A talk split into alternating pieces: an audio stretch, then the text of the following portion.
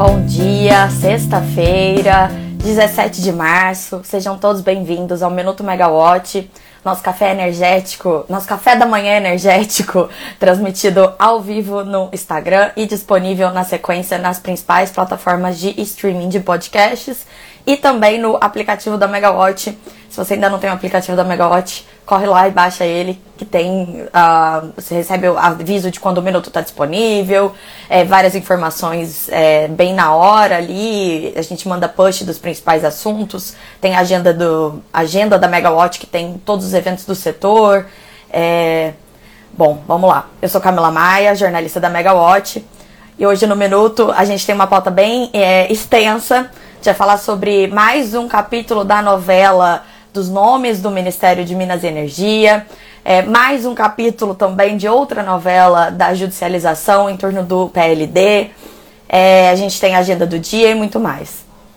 Começando então, é, de teste a gente não morre no setor elétrico, a gente sempre brinca, né? Mas realmente, assim, as coisas estão muito agitadas. Hoje, é, às 9 horas, talvez agora, esteja acontecendo uma reunião entre o presidente Luiz Inácio Lula da Silva, o ministro da Casa Civil, Rui Costa, e o ministro de Minas e Energia, Alexandre Silveira. Já são 85 dias do governo Lula e o Alexandre Silveira ainda não conseguiu nomear toda a equipe dele. É, principalmente o, o, cargo que mais chama atenção ainda não ter sido nomeado é o do secretário executivo da pasta é o cargo mais importante ali depois do próprio ministro, é ele que organiza toda a estratégia, alinha todos os posicionamentos, é um cargo muito técnico também, dentro dessa pasta isso é muito importante e ainda não temos esse nome. Ontem saíram várias reportagens bancando que Efraim Cruz, ex-diretor da ANEL, vai ser o novo secretário executivo. A gente tem ouvido muito falar disso, que o Efraim ele tinha sido cogitado lá no começo do ano, depois foi descartado. O ministro tentou emplacar o Bruno Eustáquio, que foi é, secretário executivo adjunto do governo anterior, não conseguiu por conta dessa questão é, de do Bruno Eustáquio ter trabalhado no governo Jair Bolsonaro, ele foi vetado pela Casa Civil, e aí agora o Efraim tá, estaria de volta no páreo.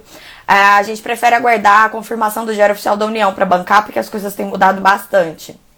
Mas é, fato é que o Poder 360 foi o primeiro, a noticiar, bancando mesmo que ele seria o, o, secretário executivo. Vários outros veículos também têm publicado isso.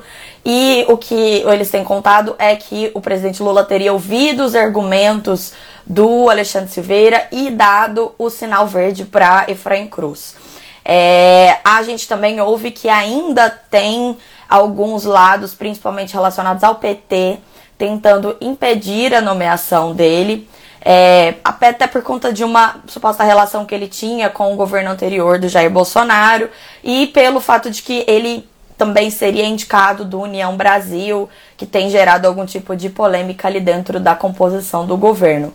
É, o Efraim Cruz, ele, ele teve um mandato é, na ANEL marcado ali no seu último ano por alguns embates dentro da, da diretoria colegiada.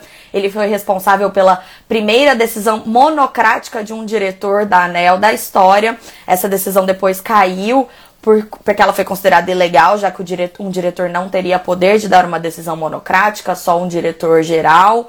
É, ele também é, teve ali no centro de muitas discussões sobre é, medidas cautelares é, em relação à Âmbar Energia da JBS, numa outra novela que a gente sempre fala aqui no Minuto, que também não tem desfecho, que é a questão do leilão emergencial de 2021. Então vamos aguardar essa confirmação ou não do nome dele. É, o fato é que a falta de definição O telefone tocou. Bom, a falta de definição do secretário executivo do ministério, ela tem enfraquecido é, o ministro Alexandre Silveira. Ele é do PSD, ele foi nomeado para a pasta sobre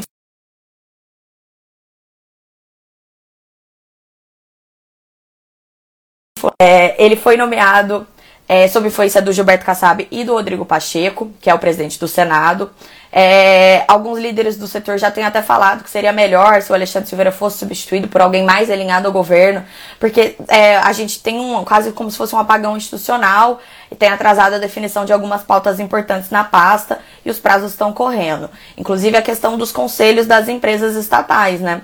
A gente não tem definição no conselho da Petrobras ainda, o governo já indicou alguns nomes, depois indicou nomes suplementares. É, a gente também tem a questão de Itaipu, que ainda não tem uma diretoria completa. E aí, essa é a nossa próxima pauta de hoje, né? Ontem rolou finalmente a posse do NVR como novo diretor-geral de Itaipu do lado brasileiro. A cerimônia, ela contou com várias autoridades. O presidente Lula estava lá, o ministro Alexandre Silveira, o presidente do Paraguai, tinha muita gente. A cerimônia ela foi marcada por, por falas sobre a questão do hidrogênio. Eles falaram sobre o uso do, da energia de Itaipu, ao invés de verter a água, que é o que está acontecendo agora, né? Que é basicamente você jogar fora uma água que está armazenada. É, é, falaram em usar essa energia excedente para poder gerar hidrogênio verde ali.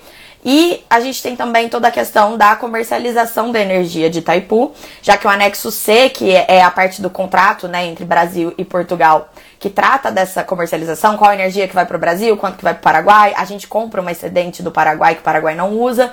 É, esse anexo C ele vence nesse ano, tá bem iminente aí o vencimento, e a gente não tem ainda nenhuma negociação, pelo menos não temos nada público assim do que, que vai ser negociado. O, o novo diretor-geral, ele deu uma entrevista ontem para a Folha e ele falou que dificilmente o Paraguai vai aceitar baixar essa tarifa de Itaipu, porque o valor está relacionado à receita do país, né? O PIB do Paraguai está muito atrelado a isso. E dificilmente. E o país está num processo eleitoral, então esse é mais um desafio. É, a, até a posse do diretor-geral ela foi é, bastante postergada o Valor Econômico trouxe uma reportagem hoje, também falando sobre essa questão do apagão institucional, é, falando que a influência do ex-ministro Bento Albuquerque lá em Itaipu e na NBPAR, que é a estatal que foi criada para herdar os ativos da Eletrobras não privatizáveis, que, que houve ali uma influência né, do, do, do ex-ministro Bento Albuquerque que acabou atrasando essa nomeação do NVR e também está emperrando o processo de de eleição de toda a nova diretoria de Itaipu. O Lula ontem até falou sobre isso, ele falou que falta é, um acordo entre os partidos, mas que isso vai ser resolvido em breve. Falando então agora, saindo de papo de, é, de governo, ontem rolou o encontro da ACCE com o mercado para falar sobre a pauta de aprimoramento da segurança. Eles apresentaram mais detalhes sobre a proposta para monitoramento prudencial do mercado de energia é, vai ser uma mudança bem grande, assim, os agentes vão ter obrigações de envio semanal de várias informações à CCE, vão ter que mandar, por exemplo, as exposições das suas maiores contrapartes, o total de exposição de energia vendida ou comprada, e qual que é o seu patrimônio líquido. Como que isso vai funcionar? É, a CCE está desenvolvendo uma plataforma é, os agentes eles estavam muito preocupados com a questão assim de que, como esses dados seriam usados, já que são umas posições é, estratégicas e sensíveis, né, de cada comercializadora. Então a CCE ela, ela diz que tudo vai ser criptografado, que a CCE não vai ter acesso a esses dados individuais de cada agente. O agente ele vai enviar via essa plataforma, aí lá os dados vão ser, é, é ela vai rodar esses dados e vai chegar a um fator de alavancagem de cada agente. Esse fator de alavancagem vai ser devolvido para o agente e aí o agente vai enviar ele para a CCE e aí a CCE vai saber qual é o fator de alavancagem daquele agente. E aí vão ter vários critérios, vão ter métricas, as empresas vão ser comparadas apenas com os seus pares, né, de acordo com, com o seu tamanho, a sua exposição.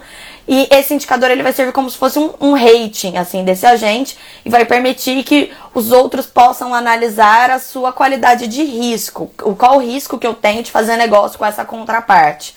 Inclusive os consumidores vão ter que enviar essas informações. E aí a periodicidade vai ser diferente.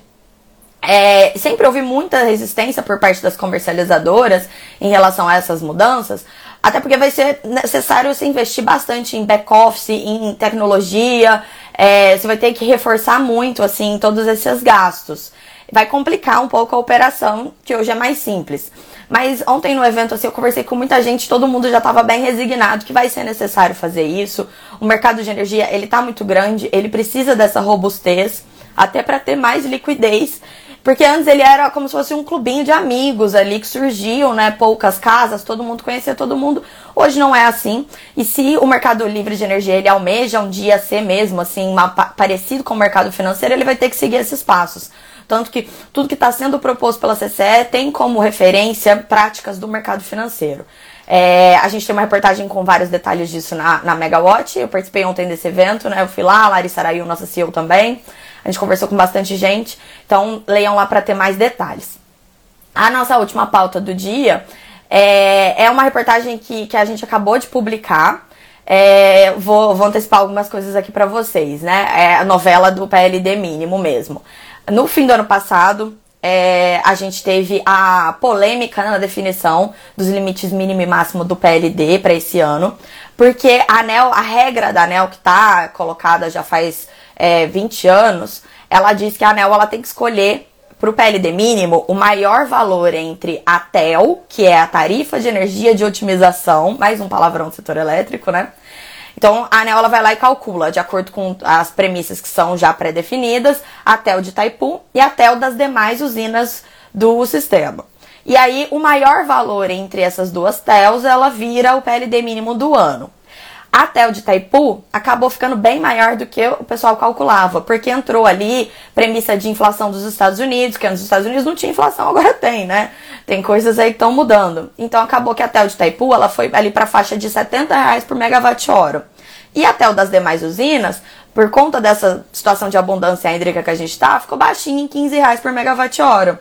E aí o PLD mínimo subiu bastante, ele tinha sido é, mais ou menos 55 reais por megawatt-hora no ano passado e foi para os 70. A discussão ela foi bem extensa no final do ano passado, tanto que a ANEL só conseguiu aprovar os limites ali nos 45 do segundo tempo, foi no dia 29 de dezembro. Em janeiro, a Enercor, que é uma comercializadora, judicializou o tema falando que a ANEL errou, não tinha de considerar até o Itaipu tá errada a regra. A justiça rejeitou o pleito, só que aí eles recorreram e o TRF1, né, ele, um desembargador, ele foi lá e deu a liminar e falou, beleza, cancela então aquela, aquele trecho da resolução do ano passado que definiu o piso do PLD.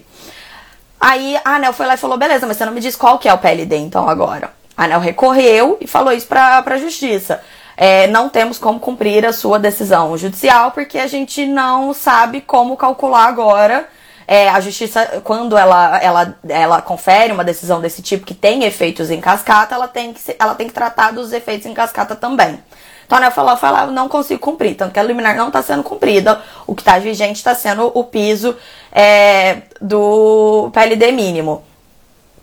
Aí, é, a Nath está escrevendo aqui as coisas do, do minuto, da, da roteiro do setor. Bom, é, aí o que, que aconteceu depois disso?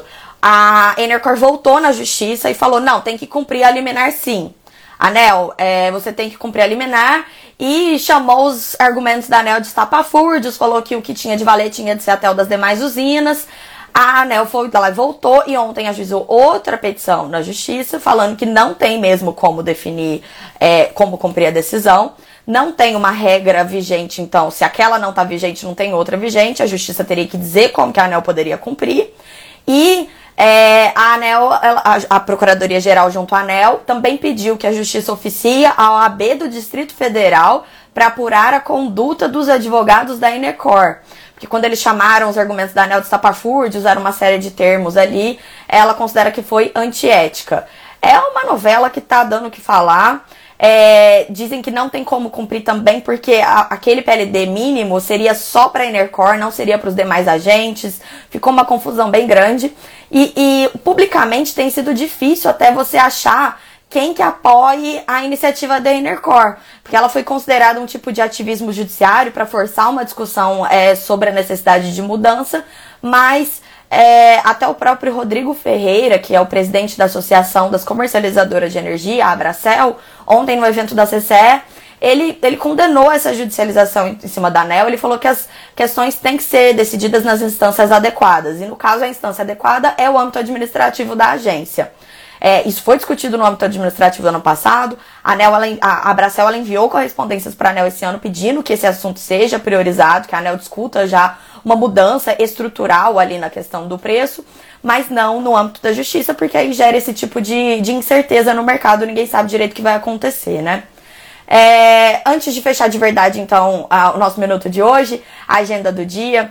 É, a gente tem hoje a audiência pública presencial da revisão tarifária periódica da CEMIG lá em Belo Horizonte. O diretor da ANEL, Fernando Mosna, tá lá.